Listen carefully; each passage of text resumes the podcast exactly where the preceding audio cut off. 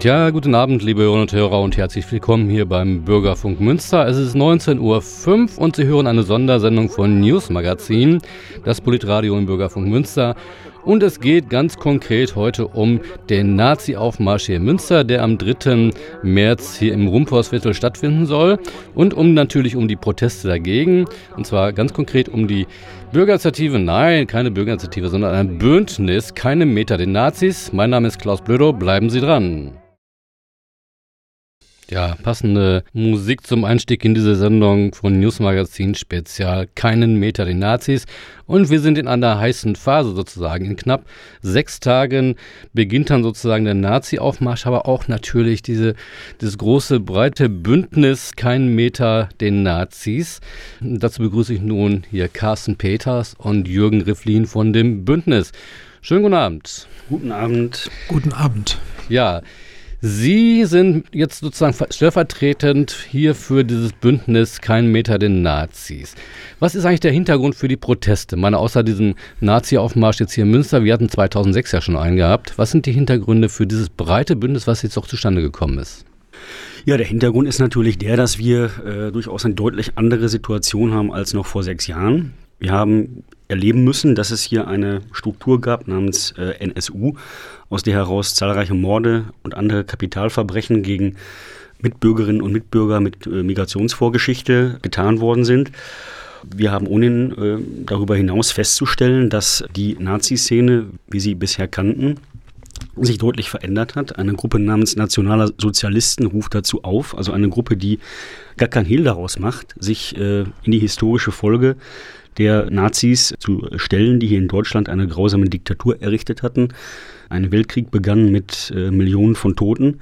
Auch das programmatische der programmatische Ziel der Demo geht ja in diese Richtung. Also mhm. es geht um die Herauslösung halt der Bundesrepublik aus internationalen Abkommen und Organisationen.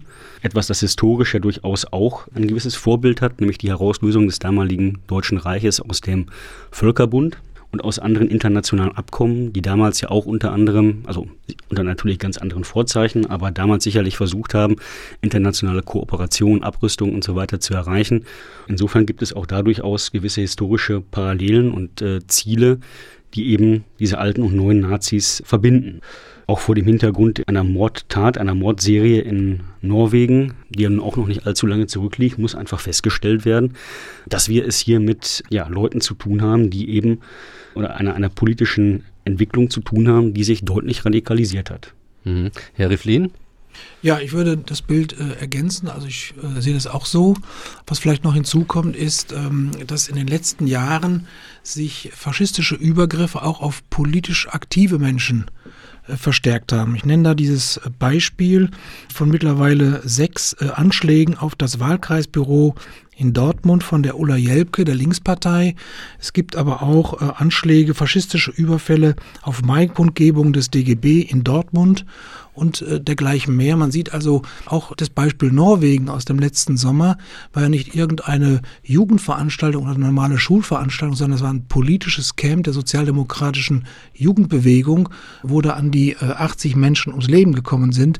Das zeigt schon, dass die äh, Faschisten, im Übrigen äh, auch zum Teil europaweit koordiniert mittlerweile, ganz gezielt fortschrittliche, linke, demokratische Kräfte attackieren und jetzt nicht nur Leute mit anderem äh, ethnischem Hintergrund. Also das ist sicherlich mhm. auch ein Teil des Bildes, aber schon längst nicht mehr nur darauf zu, äh, zu begrenzen. Mhm. Nun waren ja am vergangenen Donnerstag, äh, gab es ja ein, ja, ich würde nicht sagen Festtag, aber ein Gedenktag sozusagen auch vom Deutschen Bundestag und bundesweit mit einer Schweigeminute. Es wurde dazu aufgefordert, an allen Orten für eine Minute zu schweigen.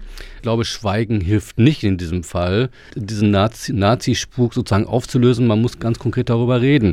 Äh, genau wie es in Dortmund passiert ist, dass irgendwie auch der Oberbürgermeister mittlerweile auf Seiten der Antifaschistinnen steht und man muss daran erinnern, dass Dortmund-Dorsfeld mittlerweile eine Nazi-Hochburg hier in Nordrhein-Westfalen geworden ist. Ja, also worum, worum es geht, ist, dass es eben keine vermeintlichen Einzelfälle oder Einzeltaten mehr sind, sondern wir haben hier einfach festzustellen, dass sich, wenn man jetzt hier in unsere Region auch mal schaut oder meinetwegen bis Dortmund schaut, sich vor Ort feste Neonazi-Strukturen etablieren. Mhm. Wir haben das seit mehreren Jahren in, in Hamm und Aalen, wo sich auch eben aus den Gruppen heraus eben Gewalttaten gegen politisch Andersdenkende, gegen Parteibüros richten und organisieren und wo eben, wie in einzelnen Stadtteilen in Dortmund, man es als antifaschistischer oder fortschrittlich gesinnter Mensch schwer hat, sich selber zu betätigen. Das muss man sehen. Also mhm. handfeste Drohungen, Gewalttaten und anderes mehr tragen eben zu einem Klima der Angst und äh, Verunsicherung bei. Mhm. Man kann ja sagen, dass das eigentlich eine, eine Farce ist, was am vergangenen Donnerstag begangen worden ist, also offiziell gesehen weil die Organisationen und Parteien und Regierungsvertreter eigentlich dafür verantwortlich sind, dass innerhalb von zehn Jahren, ich glaube, 178 Menschen durch rechtsradikale Gewalt umgekommen sind, ermordet worden sind. Und es wird, wird ja nur über die sieben oder acht, ich weiß nicht, geredet. Alles andere wird ausgeblendet. Was davon zu halten und was ist das, was ist, bedeutet das für Münster zum Beispiel? Wird das hier genauso ausgeblendet oder gibt es da offene Augen und Ohren und Sinne? Also ich nehme das schon so wahr, dass hier in Münster genauer hingeschaut wird. Mhm. Also das kann man, glaube ich, auch daran sehen, ähm, dass sich hier ein Bündnis gebildet hat, das inzwischen mehr als 120 Organisationen hat und äh, aus diesen eben besteht. Das sind alles recht aktive Gruppen, also Gruppen, die auch sich in der Vergangenheit gegen Nazis positioniert haben. Es gibt eine Ratsresolution, die ebenfalls zum aktiven Protest gegen den Nazi-Aufmarsch mhm. aufruft. Und das Entscheidende ist aus meiner Sicht, dass man eben nicht mehr die Dinge verharmlost, nicht mehr herunterspielt, sondern eben genau hinguckt. Konkret bezogen auf den 3. März eben eigene Aktivitäten, eigene Proteste entwickelt und sich den Nazis auch entgegenstellt. Hm. Sie sagten, es sind ca. 120 Gruppen, Organisationen und Parteien unter anderem auch dabei. Das ist eine ganze Menge für so ein Bündnis gegen Rechts, also gegen Rechtsradikalismus und Nazis. Wie ist der aktuelle Stand der Dinge in der Vorbereitung? Es haben ja mittlerweile auch schon einige Gespräche stattgefunden. Äh, es gibt Sitzungen von dem Bündnis. Wie, wird's, wie sieht es im Augenblick aus? Wir haben ähm, jetzt drei Gegenkundgebungen angemeldet, die sich rund um die angemeldete Route der Nazis äh, postieren. Eine Großkundgebung wird stattfinden an der Ecke Hoher Heckenweg Piusallee. Eine andere Kundgebung auf der anderen Seite des Hohen Heckenwegs am Edelbach. Und die dritte Kundgebung auf der Westseite des Bahnhofs Nord auf der Höhe des äh, Gebäudes der Bezirksregierung. Mhm. Das sind schon drei konkrete Punkte, also auch die wirklich da im Viertel, im Rumpostviertel dann sozusagen drumherum positioniert sind. Das, äh, denke ich mir, hört sich ganz gut an. Da werden wahrscheinlich auch sehr viele Leute hinkommen. Es wird auch noch mobilisiert in, in, in den letzten Tagen jetzt hier, unter anderem auch äh, am heutigen Sonntag hier in Körde. Das ist natürlich wahrscheinlich jetzt schon gelaufen, aber man sollte daran erinnern, dass äh, das nicht ausreicht. Man muss ja auch weitergehen, die Menschen zu informieren und zu mobilisieren, dass sie sich gegen diesen, ja, ich sag mal so Nazi-Dreck, irgendwie, der auch so rüberkommt, irgendwie über die verschiedenen Parolen, über die Schmierereien, die, es überall gibt und die Pamphlete, die es überall gibt.